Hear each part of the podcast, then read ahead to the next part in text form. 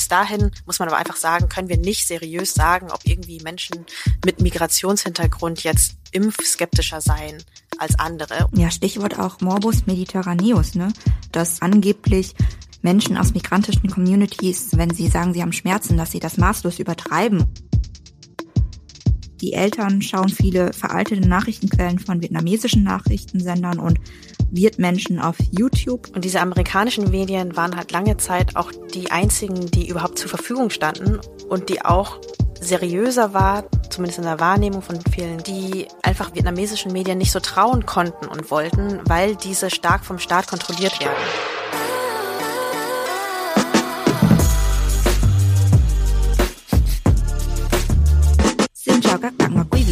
Und ein frohes neues Jahr. Ihr hört den Rise and Shine Podcast, ein Podcast über wirtdeutsche Geschichten und Perspektiven. Mein Name ist Mintu Tran. Ich bin freie Hörfunkjournalistin, unter anderem für WDR Cosmo und ich moderiere diesen Podcast zusammen mit Vanessa Wu. Ich arbeite als Redakteurin bei Zeit Online und auch ich hoffe, ihr seid alle gut ins neue Jahr gestartet, beziehungsweise starten viele von uns und euch ja bald nochmal in ein neues Jahr. Am 1. Februar feiern nämlich viele VietnamesInnen und auch andere OstasiatInnen das Mondneujahr. In diesem Jahr bricht das Jahr des Wasserdrachen an. Hab gerade nochmal nachgeguckt auf Vietnamesisch Nyam Sen. Ups, kleine Korrektur. Sen ist natürlich kein Drache, sondern ein Tiger.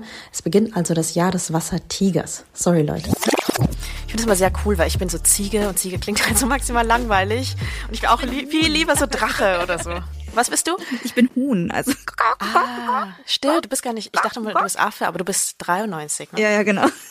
Wir haben ja auch eine Folge über Date gemacht, also über Mondneujahr. Ich glaube, das war sogar unsere erste, allererste Folge. Mhm. Wenn ihr da nochmal in Baby Mintu und Baby Vanessa zuhören wollt. Ich weiß nicht, ob das eine gute Idee ist. Ich weiß nicht, ob man das jemand gut Gewissens empfehlen kann. Hi und herzlich willkommen zur allerersten Folge Rise and Shine. Ich bin Mintu. Ich bin die Vanessa und wir haben gedacht, wir machen mal zusammen einen Podcast. Vielleicht sollten wir bald mal eine neue Folge über Date machen. Oder? Ja, lass uns mal das nochmal neu machen. Ich traue mich ja selber nicht, unsere alten Folgen nochmal zu hören. Aber unsere aller, allererste Folge, das stimmt, die ging um Date und das war 2018 zum Hundejahr. Ich glaube, das hieß auch Frohes Hundejahr oder ja, so, genau. die Folge. Ja. Ja. Das heißt, im Februar, wenn wieder Mondneujahr wird, wird Reisenschein tatsächlich vier Jahre alt. Richtig krass. Eine Podcast-Oma unter den Podcast, würde ich mal behaupten. Es ist so quasi einmal Grundschule durch. Jetzt äh, sind wir erwachsen oder so. Ja, wir sind gespannt, äh, was uns das neue Jahr auf jeden Fall bringt, das Jahr des Wasserdrachen.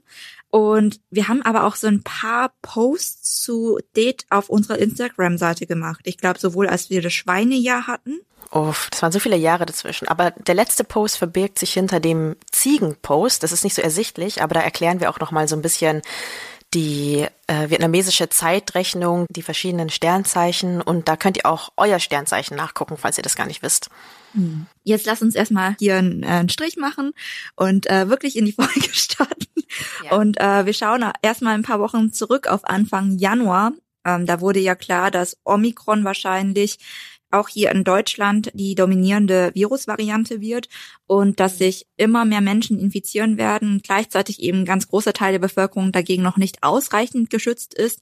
Ähm, ich verkürze mal ganz grob, also für einen stärkeren Schutz gegen Omikron braucht man ja am besten einen Booster und ähm, sind auch noch sehr viele Menschen hier in Deutschland, fast über 25 Prozent, die noch keine Impfung haben.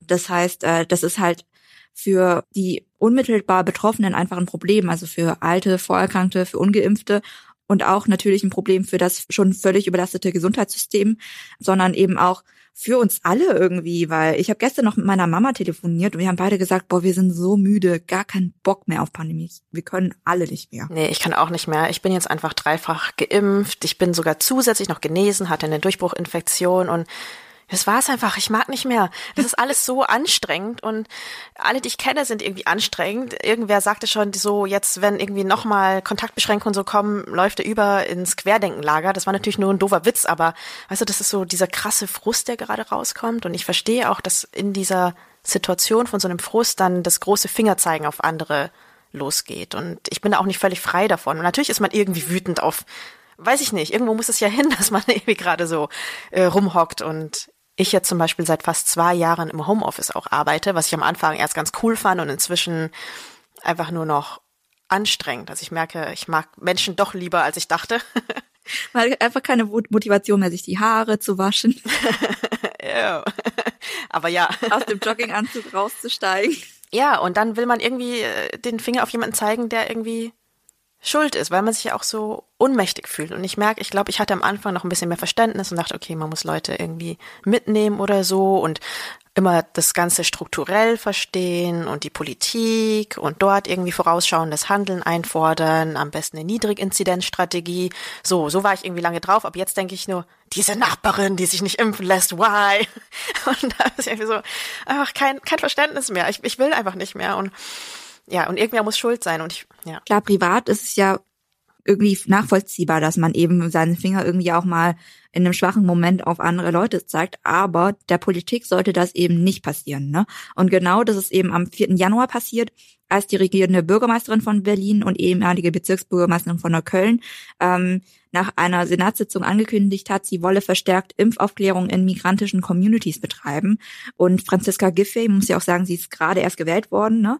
Franziska Giffey sagte dazu, dass in Berlin eben Menschen aus mehr als 150 Nationen leben und Zitat, es geht darum, möglichst viele in diesen Communities zu erreichen. Dort gäbe es nämlich Vorbehalte und Falschinformationen, beispielsweise, dass Impfen unfruchtbar mache und es sei deswegen notwendig, eben auch dort gezielt über Impfung aufzuklären. Klingt ja auch erstmal harmlos und so weiter. Natürlich muss man auch Aufklärung in bestimmten Communities betreiben.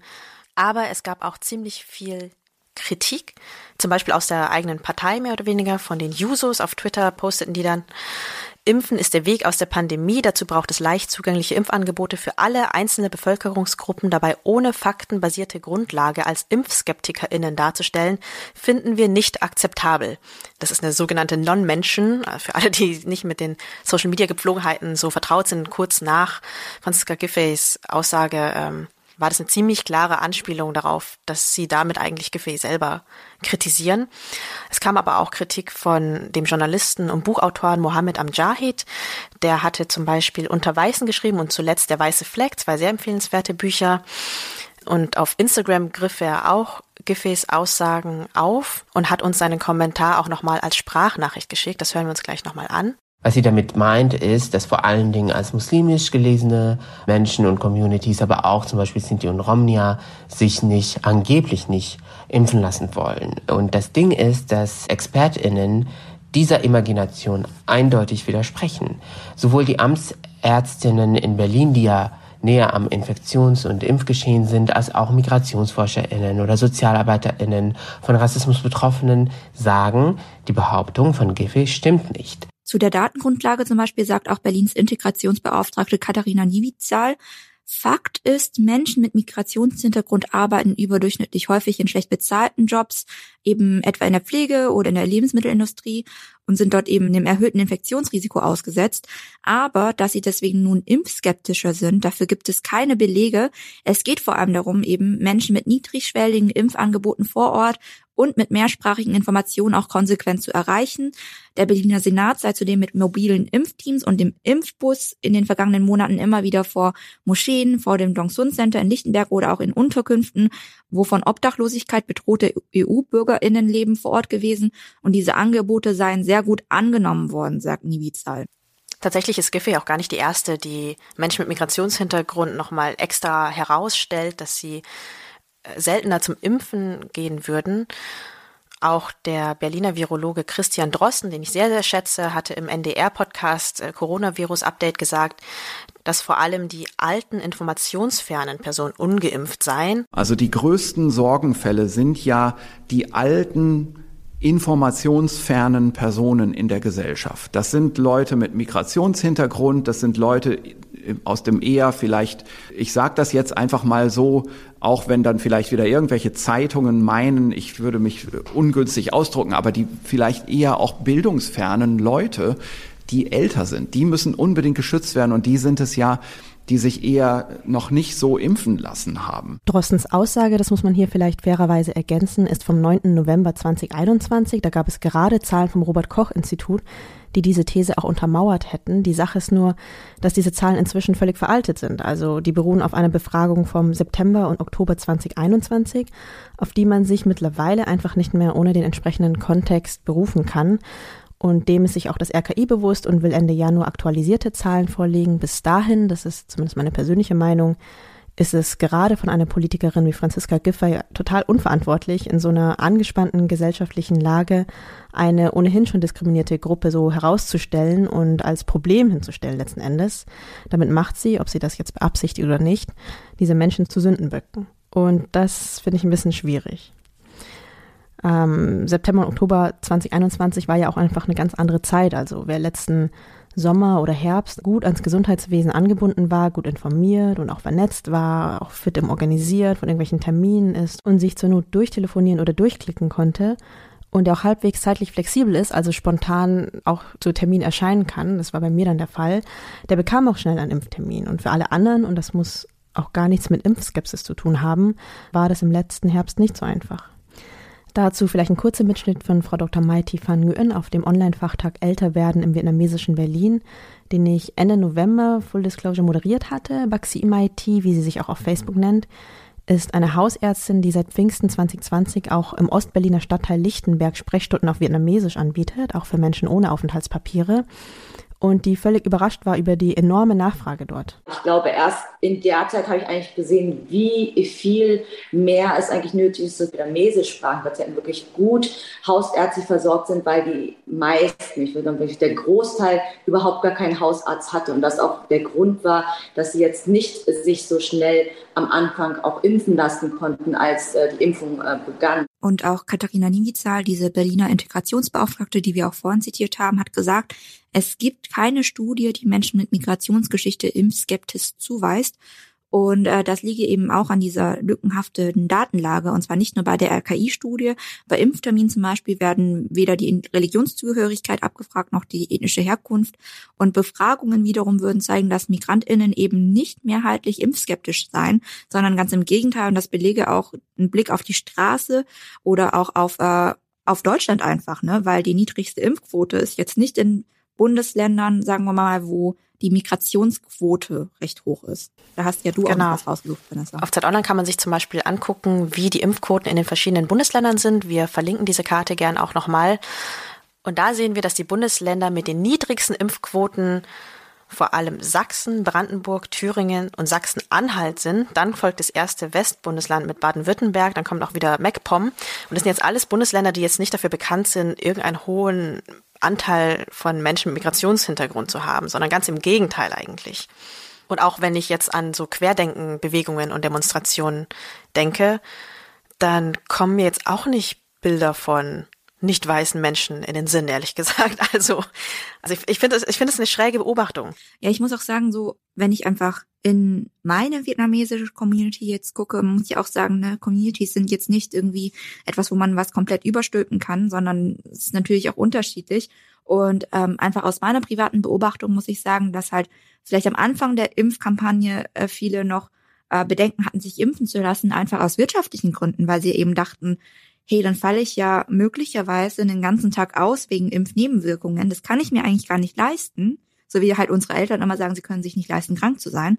Und dann kann ich ja meinen Imbiss gar nicht betreiben. Also das waren eher die Sorgen, die ich gehört habe. Und klar, es gibt auch unter VietnamesInnen Impfgegner und Impfgegnerinnen, aber ähm, ich habe jetzt nicht das Gefühl, dass es sich krass unterscheidet von irgendwie deutschen Impfgegnern. Die Argumente sind meistens auch die gleiche.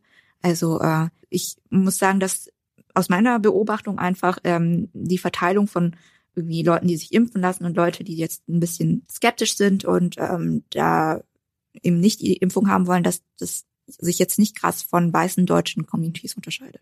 Was du beobachtet hast mit der Aussage, dass die Leute halt keine Zeit haben, das hatte übrigens auch die Ärztin Maiti beobachtet.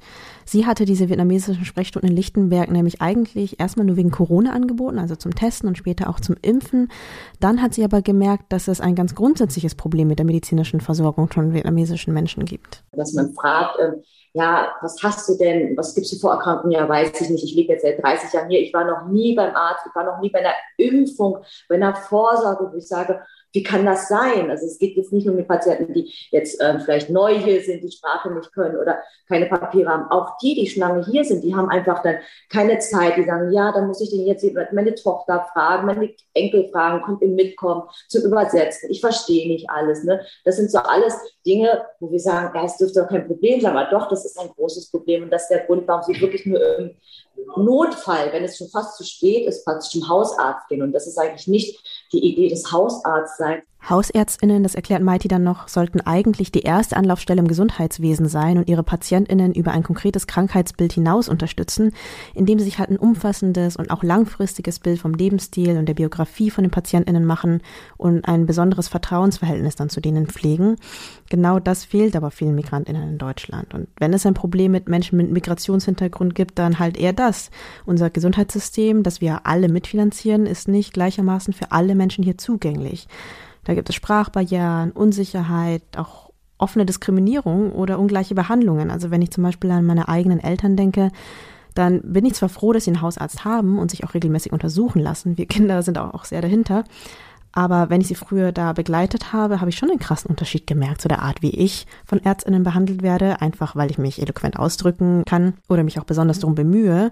Und wie auf der anderen Seite meine Eltern behandelt werden, die ja nicht so viel Deutsch sprechen und vor lauter Ehrfurcht sogar noch unsicherer werden und dann noch weniger sagen. Also ihr letzter Hausarzt zum Beispiel, ist inzwischen auch in Rente, der wurde ziemlich schnell ungeduldig, er wurde auch immer lauter in seiner Stimme. Also es haben irgendwie manche Ansicht, dass sie, anstatt dass sie einfach ihr Vokabular anpassen oder ein bisschen langsamer sprechen, einfach viel lauter sprechen, als würde man sie dann besser verstehen. Und er wurde auch ruppiger im Umgang. Also ich weiß nicht, ob der immer so ist, aber nimmt dann halt einfach so den Arm zum Beispiel. Also es war jetzt nichts davon so schlimm, dass ich hätte einschreiten müssen, aber es war halt einfach mega unangenehm. Und ich kann schon verstehen, warum sich manche Leute das nicht geben oder einfach Angst haben und nur zum Arzt, zu Ärzten gehen, wenn es wirklich richtig schlimm ist. Es hat halt schon auch irgendwie was Entmenschlichendes, ähm, wenn man seine körperlichen Probleme, für die man sich vielleicht auch noch schämt, irgendwem anvertrauen will, bei der Person ja im Grunde Hilfe sucht und dann grob behandelt wird, einfach weil man sich gegenseitig nicht so versteht oder nicht verstehen will, weil die Zeit nicht da ist und so weiter und so fort. Das sind ja, können ja viele Gründe sein. Ja, Stichwort auch Morbus Mediterraneus, ne? Das ist hier so ein Begriff, der bezeichnet, dass äh, angeblich Menschen aus migrantischen Communities, äh, wenn sie sagen, sie haben Schmerzen, dass sie das maßlos übertreiben und so und dann irgendwie wegen nichts ins Krankenhaus gehen zum Beispiel. Und das stimmt ja auch einfach nicht. Also da werden, werden einfach ganzen Menschengruppen abgesprochen, dass sie Schmerzen haben und diese Schmerzen artikulieren können und ähm, da, dass sie einfach mit ihren Krankheiten und mit ihrem Körper auch ernst genommen werden. Und ähm, da gibt es einfach auch hier in Deutschland keine gute Geschichte, was äh, migrantische Communities und das Gesundheitssystem angeht. Und man muss auch sagen, also das ist ja nicht nur ein Problem, das äh, unsere Elterngeneration zum Beispiel betrifft, sondern es zieht sich auch bis in unsere Generation. Also ich habe jetzt mehrere Freundinnen, die Kinder bekommen haben, die asiatisch aussehen und aber hier geboren sind. Und ähm, die haben mir halt erzählt, wie krass unwohl sich, sie sich gefühlt haben in der Klinik, dass sie null ernst genommen worden sind von den Ärztinnen und dass sie auch äh, mit ihren Schmerzen voll alleine gelassen worden sind und auch Sachen mit ihnen gemacht worden sind, die sie nicht okay fanden. Also das ist wirklich ein Problem, das jetzt nicht nur irgendwie nur auf Sprachbarrieren basiert. Ja, und manchmal tun rassistische Kommentare, die einem immer und überall widerfahren, in so intimen Räumen wie eine Arztpraxis oder Krankenhaus, wo man besonders verwundbar und verletzlich hingeht, auch nochmal besonders weh.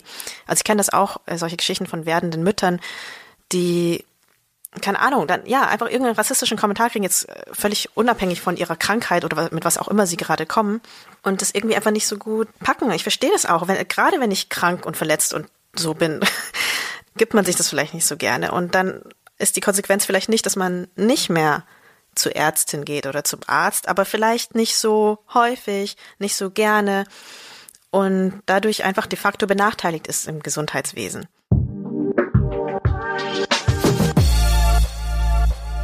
Aber du hattest ja auch vorhin schon mal ganz kurz angesprochen, dass es ja auch nicht unbedingt falsch sein muss, äh, dass es eben in äh, migrantischen Communities Desinformation und Missinformation gibt, weil die gibt es. Ähm, und zwar auch welche, die spezifisch auch auf die Communities so ein bisschen zielen. Also darüber hat zum Beispiel John Oliver von der US-amerikanischen Satiresendung Last Week Tonight eine Folge gemacht, die sehr gut ist, wo auch die vietnamesische Community vorkommt in der Sendung. For many older Vietnamese Americans, there is such a vacuum of credible news channels that broadcast in Vietnamese that many turn to YouTube for their news with certain channels on in their houses 24/7. Laut dem Host John Oliver kann sich Missinformation also wahrscheinlich auch deshalb so schnell verbreiten, weil es für diasporische Communities in den USA, ich würde sagen, das gilt für Deutschland oder den Rest der Welt genauso, kaum Nachrichtenangebote in ihren Muttersprachen gibt. Viele ältere VietnamesInnen zum Beispiel würden deswegen für Nachrichten auf YouTube zurückgreifen. Dort gibt es auch einige vietnamesischsprachige Kanäle und auf einen Kanal geht John Oliver ein bisschen näher ein, das ist King Radio. One popular host based here in the United States is Nguy Vu, who brands himself King Radio. He's basically a Vietnamese Alex Jones, as you can see in rants like these.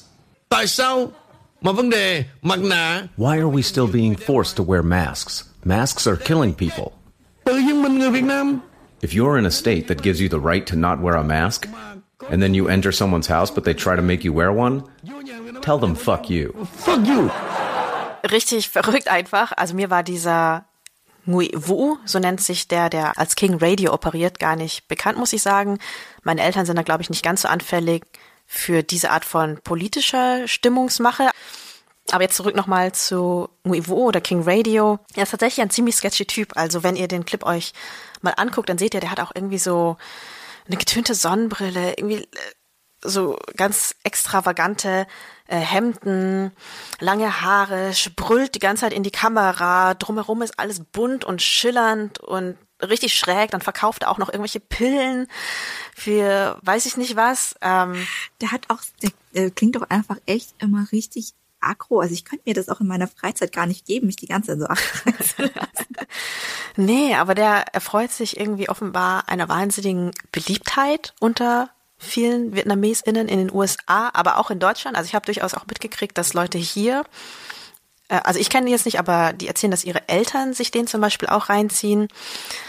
Und es ist ja auch ein Stück weit verständlich, wenn es einfach grundsätzlich nicht so viele Medien gibt, die man konsumieren könnte. Wir haben hier, wenn man gut Deutsch sprechen würde, eine ziemlich breite Auswahl an Medien, trotz aller Kritik irgendwie, die ständig äh, an uns Medien jetzt kommt. Ich meine, wir sind ja selber die Presse. ähm, aber ja, also man kann sich von boulevardesken Medien bis zu langen, ausführlichen Analysen und diesen Sendungen äh, und Doku-Sendungen und langen Features im Deutschlandfunk. Also es gibt da einfach eine Bandbreite oder gleich den NDR-Podcast. Coronavirus-Update kann man sich reinziehen, wenn man super nerdy reingehen will. Aber für viele Menschen, die nicht so gut Deutsch sprechen, bleiben halt nicht viele Quellen. Und dann findet man ziemlich schnell, glaube ich, so einen King Radio. Unabhängig davon, ob man das erstmal gut findet oder nicht, aber man kommt da erstmal schnell hin. Und wenn man eine gewisse Anfälligkeit dafür hat und dem irgendwie glauben will vielleicht auch, dann, dann ist man drin. Man muss auch sagen, immerhin, ähm, dieser vietnamesische Alex Jones, sage ich mal, wie er ja auch in der John Oliver Sendung genannt wurde, der wurde nach dieser Sendung eben von YouTube entfernt. Seine Facebook-Profile sind aber immer noch aktiv und seine Videos haben dort gar keine Warnzeichen, dass es irgendwie Fake News sein könnte. Also es ist allgemein einfach ziemlich schwer erträglich, wie unterschiedlich und inkonsequent die verschiedenen Plattformen mit Fake News umgehen. Und ähm, auch die vietnamesischen Fact-Checker, die in der John Oliver-Sendung vorkommen, sagen, es sollte eben nicht so nationale Sendungen wie Last Week Tonight brauchen, damit YouTube oder Facebook oder andere sozialen Medien da agieren und endlich diese Sachen auch löschen, weil King Radio ist eben immer noch auf Facebook. Man muss ja auch sagen, dass ähm, klar, also es ist schon schwierig, da überall für jede Sprache ähm, gute und äh, gut ausgebildete Fact-Checker zu finden, die dann eben auch die Netzwerke durchforsten. Aber man muss auch sagen, dass halt Facebook einfach seiner Verantwortung sich bewusst sein soll, weil es auch Hinweise zum Beispiel gibt, dass äh, Missinformationen im Zuge zum Beispiel der Unruhen rund um die Rohingya und der Gewalt gegen die Rohingya in Myanmar, dass da viele Missinformationen und Desinformationen über diese bestimmte Bevölkerungsgruppe eben auf Facebook zirkuliert sind und äh, deswegen auch es zu mehr Gewalt gekommen ist gegen die Rohingya. Und auch zum Beispiel im Konflikt in Äthiopien ist es so, dass eben sehr viel Falschinformation da zirkuliert und ähm, gegebenenfalls auch zu Gewalt führt. Da kann ich euch auch noch ein paar Sachen drunter verlinken. Ich denke halt, dass Facebook, beziehungsweise Meta heißt das Unternehmen ja jetzt, sich seiner Verantwortung schon durchaus bewusst ist, aber halt aus strategischen oder ökonomischen Gründen eher bewusst anders entscheidet, weil sie können ja, wenn sie wollen, ihre Bemühungen hochfahren. Das haben sie zur US-Präsidentschaftswahl getan. Da hatten sie ganz viele Leute eingestellt und auch immer wieder öffentlich damit geprahlt, wie gut sie jetzt gegen Fake News und so weiter vorgehen. Aber halt gleich nach der Wahl ganz viele Abteilungen schrittweise aufgelöst und dann kam es eben zu dem Sturm auf das Kapitol.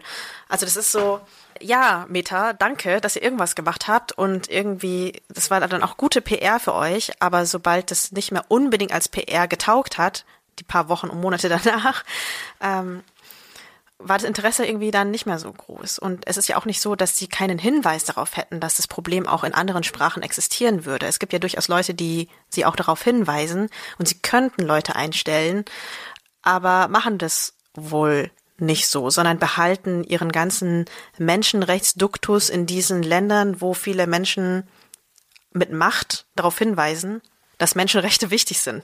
So doof das jetzt klingt. Also in den USA oder meinetwegen auch in europäischen Ländern findest du mehr einflussreiche FürsprecherInnen, die Facebook auch öffentlichkeitswirksam kritisieren können, als jetzt sagen wir mal zum Beispiel in Vietnam, wo du auch AktivistInnen hast, die auch immer wieder versuchen, an die Öffentlichkeit zu drängen. Es gibt einen guten Amnesty International Bericht dazu, den können wir uns auch mal verlinken.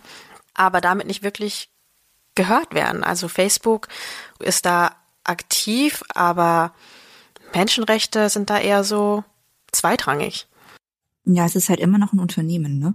Ähm, vielleicht wundert ihr euch, dass wir jetzt hier ein Beispiel aus den USA rausgegriffen haben, aber man muss auch sagen, die diasporische Community, die vietnamesische diasporische Community ist in den USA einfach sehr, sehr groß und viele Menschen aus Deutschland, die eben vietnamesischen Hintergrund haben, die informieren sich eben auch mit diesen Angeboten. Ja, weil es ist einfach auf Vietnamesisch und dann in welchem Land diese Medienangebote dann entstehen, ist dann zweitrangig. Also man hört ja nicht nur vietnamesischsprachige Medien aus Deutschland. Das ist schon, das wäre schon wieder so ein Special Interest, das man aber auch bedienen kann. Aber es ist halt nicht so. So funktioniert halt Migration und Globalisierung nicht. Das heißt, sobald etwas auf Vietnamesisch verfügbar ist, sei es auch USA mit großem US-Schwerpunkt, wird es auch hier viel rezipiert. Oder zumindest ist das, was ich jetzt so privat empirisch beobachten konnte, weil zum Beispiel viele Wirts voll die krasse Meinung zu Donald Trump haben oder überhaupt zur US-Wahl. Man könnte ja sagen, naja, ihr lebt ja nicht mal da. Gut, das kann man auch über alle Deutschen hier sagen, aber dass auch da mit so viel Leidenschaft diskutiert wurde. Also ich weiß, so ein Bekannter von meinen Eltern, da kommt immer in den Imbiss rein und hat die ganze Zeit Trump und die Republikaner verteidigt. Auf eine Weise, wie er jetzt nicht über, ich sag mal, SPD oder so reden würde. Und die einzige Weise, wie ich mir einen Reim drauf machen kann, ist, dass der einfach viel von diesen amerikanischen Medien auf Vietnamesisch konsumiert. Mhm. Und das hat ja auch eine lange Geschichte, warum vietnamesische Menschen oder Menschen der vietnamesischen Diaspora diese amerikanischen Medien sozusagen konsumieren. Also ähm, Geflüchtete ähm, nach dem amerikanischen Krieg oder nach dem Vietnamkrieg, wie jetzt andere sagen würden, die haben Alternativen zu den Staatsmedien aufgebaut damals. Zum Beispiel die Radiosender, vielleicht habt ihr auch schon gehört, uh, Voice of America. VOA Express bản tin Đài Tiếng Nói Hoa Kỳ. Trà My kính chào quý vị. Oder Radio Free Asia. Đây là Đài Á Châu Tự Do. Die eine ganz klar oppositionelle Haltung haben zu den Regimen damals. Bisschen neutraler vielleicht ist noch ähm, die BBC, die auch eine Seite auf Vietnamesisch hat. Und diese amerikanischen Medien waren halt lange Zeit auch die einzigen, die überhaupt zur Verfügung standen und die auch seriöser waren, zumindest in der Wahrnehmung von vielen geflüchteten Menschen oder vielen nicht in Vietnam lebenden Menschen die einfach vietnamesischen Medien nicht so trauen konnten und wollten, weil diese stark vom Staat kontrolliert werden. Das heißt, es gibt einfach eine lange Tradition, auf diese Medien zuzugehen und zu wissen, okay, was aus Amerika kommt zum Beispiel, das ist seriös. Das ist erstmal gut, weil die sind ja nicht so von staatlicher Kontrolle betroffen, man könnte auch sagen Zensur, wie es in Vietnam vor allem nach dem Krieg, aber bis heute der Fall ist. Und man muss auch sagen, auch hier in Deutschland gibt es ein paar vietnamesischsprachige Publikationen, ne, vor allem von ehemaligen Studierenden, die viele gedruckte Magazine und Zeitungen in niedriger Auflage herausgebracht haben. Inzwischen hat sich das alles auch ins Internet verlagert. Relativ bekannt ist zum Beispiel Le Chunghua, der die Online-Plattform toibao.de betreibt. Und dieser Le Chunghua hat auch eine ganz interessante Geschichte. Er ist in den 90ern als Student nach Weimar gekommen, und hat dann jahrzehntelang ehrenamtlich vietnamesische Nachrichten nach Deutschland sozusagen gebracht, indem er sie digitalisiert hat auch, zum Beispiel Radiostücke oder auch ähm, Artikel von Vietnamnet. Und man muss auch sagen, der war eigentlich sehr, sehr lange sehr, sehr regierungstreu, aber seit 2017 hat er dann eine neue Richtung eingeschlagen, ein bisschen regierungskritischere Richtung. Und äh, das hat ihm auch viele Probleme eingebracht mit der Botschaft und mit vietnamesischen Hackern und so weiter. Aber er hat auch viele neue Fans dadurch dazu gewonnen. Er hat zum Beispiel eine Videokolumne mit über einer halben Million AbonnentInnen auf YouTube. Genau, also auch aus Deutschland findet man vietnamesischsprachige Nachrichtenangebote.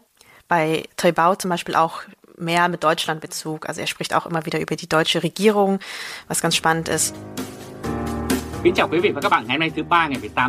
solche vietnamesischsprachigen Medien sind halt für viele VietnamesInnen hier einfach sehr wichtige, weil unabhängige Informationsquellen, was erstmal nicht direkt mit deren Qualität zusammenhängen muss. Also ich würde jetzt auch überhaupt gar nicht meine Hand dafür ins Feuer legen für alle diese Medien, die wir gerade genannt haben, dass die irgendwie gut arbeiten, aber auf jeden Fall sind sie schon mal eine wirkliche Alternative zu den vietnamesischen Medien aus Vietnam.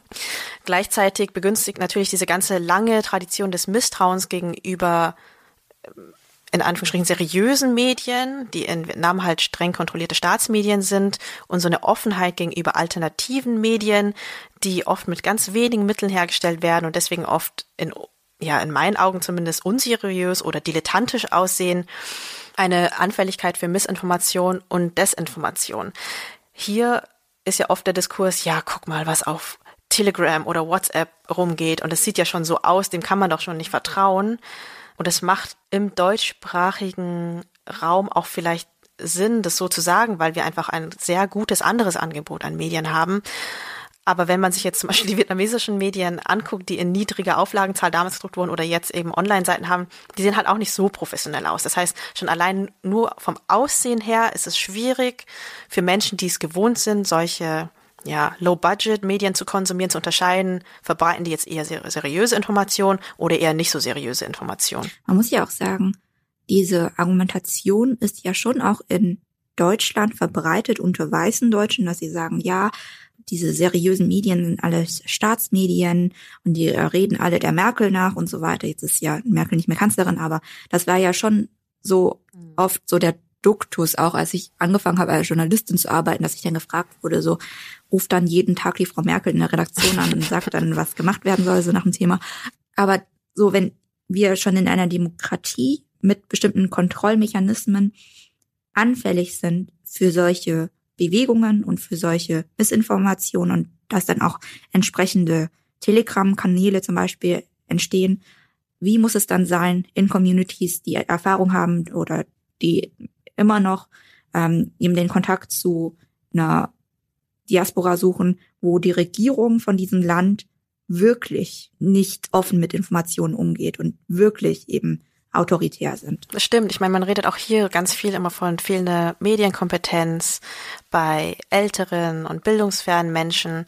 Aber wenn man in bestimmte Communities guckt, dann können diese Faktoren nochmal verschärft werden durch Sprachbarrieren, durch soziale Isolation vielleicht auch, weil man einfach nicht so gut integriert ist und mit sehr vielen anderen Menschen zu tun hat, sondern nur mit einigen wenigen bestimmten Menschen oder prekäre Lebensverhältnisse. Wenn man den ganzen Tag arbeitet oder mehrere Jobs arbeitet, dann bleibt halt auch nicht mehr wahnsinnig viel Zeit, um morgens im Deutschlandfunk die Information am Morgen zu hören, dann abends die Information am Abend, vielleicht nochmal die Tagesschau gucken und dann nochmal einmal die Woche die Zeit lesen. Das ist halt nicht drin in vielen Familien. Ja. Vielleicht können wir auch noch mal ein bisschen drüber sprechen, wie das bei unseren Eltern war. Und bei meiner Mutter, muss ich sagen, hat sich das in den letzten Jahren echt so ein bisschen verändert. Also, okay. ja, man hat wirklich gemerkt, so je besser sie Deutsch konnte, desto mehr seriöse Nachrichtenangebote hat sie konsumiert. Also in unserer Kindheit haben wir oft auf äh, WTW Boden, auf den vietnamesischen Staatssender, den haben alle dann per Satellit empfangen. Und da haben wir dann die Nachrichten angeguckt. Ich weiß auch, die liefen immer Punkt 19 Uhr. Da mussten wir immer WTW Bohnen anmachen oder 18 Uhr. Auf jeden Fall war es eine sehr, sehr spezifische Uhrzeit.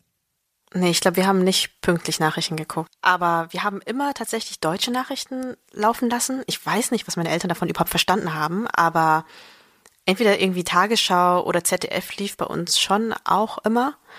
Genau, das mm. läuft jetzt mm. auch immer bei uns. Auch aus Gewohnheit vielleicht so ein bisschen, keine mm. Ahnung. Also da sind sie aber auch schon sehr allmann, 20 Uhr Tagesschauzeit. Ja, voll. Aber irgendwo muss ja auch unser Interesse für Journalismus hergekommen sein. Und darüber hinaus weiß ich, dass meine Mutter jetzt nicht so viele Nachrichten konsumiert, aber sie arbeitet auch sehr, sehr, sehr viel. Also bei meinen Eltern ist, glaube ich, die Haushaltsaufteilung auch noch ein bisschen unfairer, weil sie viel sowohl im Imbiss arbeitet als auch noch irgendwie diesen Haushalt schmeißt. Und mein Papa nach der Arbeit schon viel Nachrichten lesen, aber vor allem vietnamesischsprachige Nachrichten. Und in den letzten Jahren ist auch immer mehr geworden. Also das Internet hat in unserer Familie mega viel verändert, weil dann gab es nicht mehr nur WTW, was wir jetzt nicht pünktlich geguckt haben, aber auch geguckt haben, oder eben Tagesschau und so weiter, sondern auch ganz viele vietnamesische Nachrichtenseiten. Ich weiß aber auch, dass er, glaube ich, auch immer vor allem die amerikanischen liest, aber auch die vietnamesischen. Also mein Vater liest einfach sehr gern und sehr viel querbeet. Ja, meine Mutter muss ich sagen, also ich mache ja auch einen Nachrichtenpodcast, 630 heißt der hier vom WDR.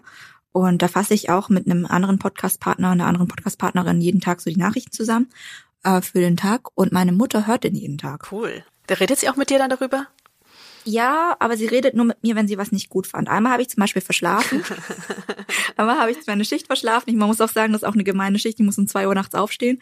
Aber äh, einmal habe ich meine Schicht verschlafen und dann bin ich halt erst um sieben Uhr aufgewacht, als natürlich der Podcast schon gelaufen war. Und äh, meine Mutter hat das natürlich gemerkt, dass mein armer Podcastpartner ganz allein auf sich gestellt war und hat dann mich angerufen oh, und gesagt, was, oh. was war denn da los? Aber voll cool. Nee, meine Eltern lesen nicht, was ich schreibe. Also ich schreibe vor allem. Aber schreiben ist aber noch was anderes. auch. Ja, schreiben ist einfach viel schwieriger als hören.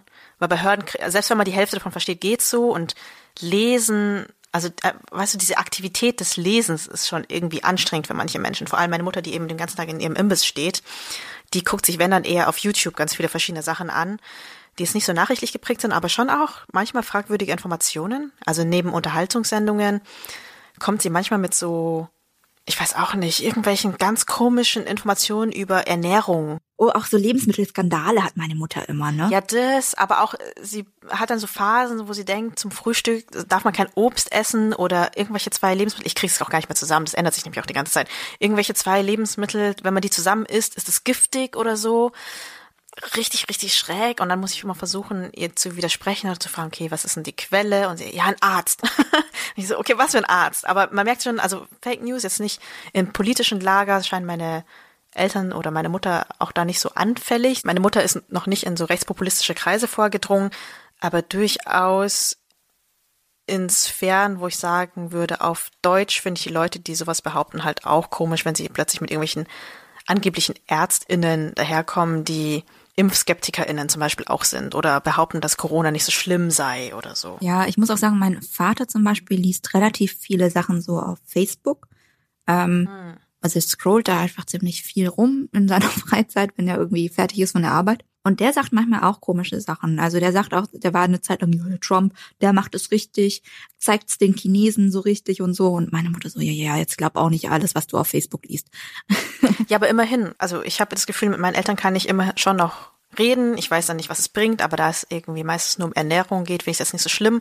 Aber ich würde mir schon ernsthaft Sorgen machen, wenn meine Eltern jetzt auch Impfen zum Beispiel doof fänden. Also ich bin sehr, sehr froh, dass sie da nie irgendwie in solche Sphären vorgedrungen sind. Aber ich weiß, dass es die gibt, weil wir haben auf Instagram auch eine Umfrage innerhalb von unserer Community gemacht und einfach mal gefragt, so äh, an alle, die Familien haben, die nicht aus Deutschland kommen, ob da auch gewisse Miss- oder Desinformationen kursieren. Vielleicht noch mal ganz kurz Begriffsklärung. Desinformationen sind falsche Informationen, die auch teilweise bewusst gestreut werden, um zu manipulieren. Und Missinformationen sind einfach nur Sachen, die vielleicht gar nicht mit der Intention Leute zu verwirren oder Hass zu stiften oder so verbreitet werden, aber dennoch so verkürzt sind oder so schräg, dass sie ja Leute auf doofe Gedanken bringen. Beides ist gefährlich. Jedenfalls kamen als Antworten zurück von allen möglichen Leuten. Wir haben anscheinend mehrere HörerInnen mit Familien aus Russland und dort erzählt zum Beispiel eine, dass sie die Fehlinfos von anderen russischen Freundinnen oder Kolleginnen bekommt. Mehrere schreiben, dass Russia Today sehr beliebt ist zum Beispiel. Aber auch von Wirz haben wir Antworten. Eine Person sagt zum Beispiel, die Eltern schauen viele veraltete Nachrichtenquellen von vietnamesischen Nachrichtensendern und Wirtmenschen auf YouTube und wenn diese Person dann versucht, mit den Eltern zu reden, dann verdrehen die Eltern eben die Fakten und klappern das nach, was so auf diesen YouTube-Kanälen so gesagt wird. Manche schreiben auch, dass sie ihre Nachrichten über Salo, das ist quasi das WhatsApp, was in Vietnam ganz viel benutzt wird, oder andere Kettenbriefe über WhatsApp dann zum Beispiel lesen. Wir haben auch HörerInnen aus Indonesien, die sagen, da kursieren auch ganz viele Hoaxes und Fake News über WhatsApp. Aber viele sagen auch tatsächlich Facebook. Also mhm. das, was wir auch gesagt haben, was äh, wir bei unseren Eltern sehen, da haben zwei, drei Leute auch gesagt, dass ihre Eltern sich vor allem über Facebook informieren und das eben auch sehr, sehr unterschiedlich äh, rauskommt. Eine Person sagt zum Beispiel, ihre Eltern sind pro Impfung, die andere sagt, oh, meine Eltern bekommen über Facebook schon auch schwurbelige Sachen mit. Wir haben dann auch gefragt, wie die Leute damit umgehen, weil in unseren Familien ist das jetzt einfach kein krasses Problem. Also bei meiner Mama, wenn sie sowas komisches hat, dann kann man mit ihr eigentlich noch ganz gut reden und wenn nicht, dann denke ich, ist eh egal, weil dann soll sie halt bestimmte Sachen nicht zum Frühstück essen. Also bis jetzt habe ich da noch kein so schwerwiegendes Problem gesehen. Und bei allem anderen, glaube ich, wäre ich auch so ein bisschen überfragt. Ich wüsste gar nicht, ob ich rein vokabeltechnisch in der Lage wäre, ernsthaft so Diskussionen um gewisse Miss- und Desinformationen anzufangen. Ja, von unseren HörerInnen oder unseren FollowerInnen auf Instagram haben uns auch Leute geantwortet, dass sie eben das auch sehr nervenaufreibend und anstrengend finden und eigentlich gar nicht mit ihnen täglich diskutieren können und wollen, weil das einfach sehr viel Kraft kostet und eben das Problem, das du angesprochen hast, dass man da auch Sprachbarrieren hat und bestimmte Vokabeln äh, fehlen, dass es einfach sehr, sehr schwierig ist, diese Gespräche zu führen. Und ähm, gibt es einfach Leute, die einfach versuchen, gar nicht drüber zu reden und so ein bisschen das zu umgehen. Ähm, andere sagen aber, sie machen sich die Mühe, äh, sagen dann, schickt mir das alles, ich überprüfe das. Das finde ich eigentlich eine ziemlich coole Idee, wenn man sich mit den Eltern darauf einigen kann, zu sagen, ja, okay, lest das, aber schickt's mir einfach und dann gucke ich einfach nochmal. Und wenn dann so ein Vertrauensverhältnis besteht, dass die Eltern sagen, ja, okay, mein Kind kann schon recherchieren oder so, dann höre ich mir halt noch eine zweite Meinung dazu an. Finde ich eigentlich einen sehr, sehr coolen Tipp, wenn das klappt. Mhm. Was ja auch immer helfen kann, sind so ein bisschen Quellen auf Vietnamesisch, wo man weiß, da sind vertrauenswürdige Informationen, äh, die ich meinen Eltern auch mitschicken kann. Also in den USA zum Beispiel gibt es äh, Plattformen wie Wirkt Fact Check, die tatsächlich Missinformationen, Desinformationen auch aus den sozialen Medien nehmen und die die Banken und Fact checken. Und äh, dann gibt's noch ein anderes Angebot, das heißt äh, The Interpreter oder Muitong-Sik. Und ähm, diese Seite übersetzt Artikel und Angebote aus Qualitätsmedien ins Vietnamesische, damit sie auch für äh, Menschen, die, die eben nicht so gut Englisch sprechen, zugänglich sind. Genau, beides sind super coole Seiten. Wir verlinken sie euch unten. Könnt ihr euch gerne mal einfach angucken und vielleicht das ein oder andere weiterleiten. Tatsächlich habe ich Interviews mit denen gelesen und die meinen, es kommt total gut an, auch unter den Älteren oder teilweise auch den Älteren, denen einfach Argumente ausgehen oder so. Einfach als Diskussionsgrundlage. Und auch ich finde es ganz cool, ähm, um ein bisschen Vokabeln zu lernen. Aber man muss gar nicht immer in die USA gucken, auch wenn dort viele Probleme herkommen und aber auch Lösungen. Wir haben eigentlich auch, was wenige vielleicht wissen, auch in Deutschland gibt es viele Informationen auch auf Vietnamesisch. Und zwar nicht nur von privaten Initiativen. Zum Beispiel hat die Integrationsbeauftragte der Bundesregierung den Guide, was sie über das Coronavirus wissen müssen, in 23 Sprachen übersetzt, darunter auch Vietnamesisch. Aber guckt einfach mal rein. Ähm, das sind die neuesten Beschlüsse der Bundesregierung, praktische Hinweise zur Hygiene, Quarantäne, wichtige AnsprechpartnerInnen, die Informationen werden auch laufend erweitert und aktualisiert. Ich meine, es gibt es halt auf Arabisch zum Beispiel, auf Türkisch natürlich. Bulgarisch, Rumänisch, Russisch, Polnisch, aber auch Somali. Oder Tigrinya, also wirklich eine super krasse Auswahl an Sprachen.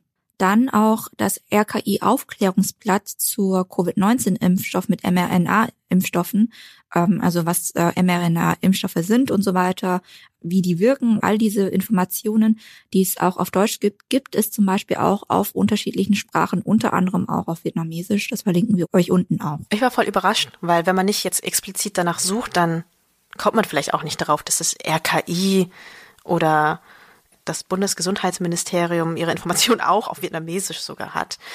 Aber wer ein bisschen allgemeinere Informationen zu Gesundheit zum Beispiel sucht, auch ein größeres äh, Netzwerk, was auch dann auch Pflege und so angeht, kann auch mal reingucken in das Netzwerk Vietnam Gesundheit. Die haben auch eine zweisprachige Seite mit ganz viel praktischen Hinweisen, auch zu psychischen Störungen, wie man Hilfe finden kann, Beratungsstellen, gesetzliche Betreuung, aber auch Material für Fachkräfte zum Beispiel, die mit vietnamesischen MigrantInnen arbeiten. Die Seite ist ja voll krass, ich habe sie gerade offen. Da sind alle möglichen Informationen zu verschiedenen Ja. Krankheiten, zum Beispiel zu Demenz, auch zu Alzheimer und so weiter auf Vietnamesisch. Das ist ja mega cool. Ja, genau, deswegen müssen wir sowas verbreiten.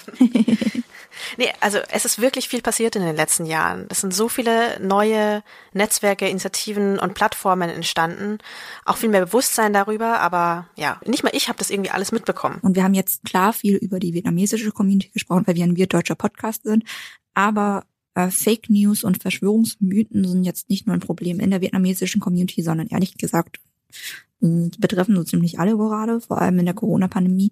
Und ähm, da gibt's so ein paar coole Angebote und auch Artikel, die wir hier kurz in den Raum schmeißen würden. Es gibt zum Beispiel einen schönen Erfahrungsbericht von Kesrau Beros, ähm, der hat den äh, Podcast What the Fuck Happened to Ken Jepsen Mhm. zum Beispiel gemacht. Sehr hörenswert. Und ähm, er hat über seine Mutter geschrieben, die Altenpflegerin ist und sich erst nicht impfen lassen wollte und äh, wie eben diese Impfskepsis äh, bei ihr irgendwie, wie er damit umgegangen ist und äh, hat das alles auf Z Online ähm, aufgeschrieben und den Link verlinken wir auch in den Show Notes. Und ganz allgemein, falls ihr es noch nicht kennt, guckt doch mal bei Korrektiv vorbei. Die betreiben auch Fact-Checking, auch im deutschsprachigen Raum und teilen auch Tipps im Umgang mit Fake News zum Beispiel. Mhm.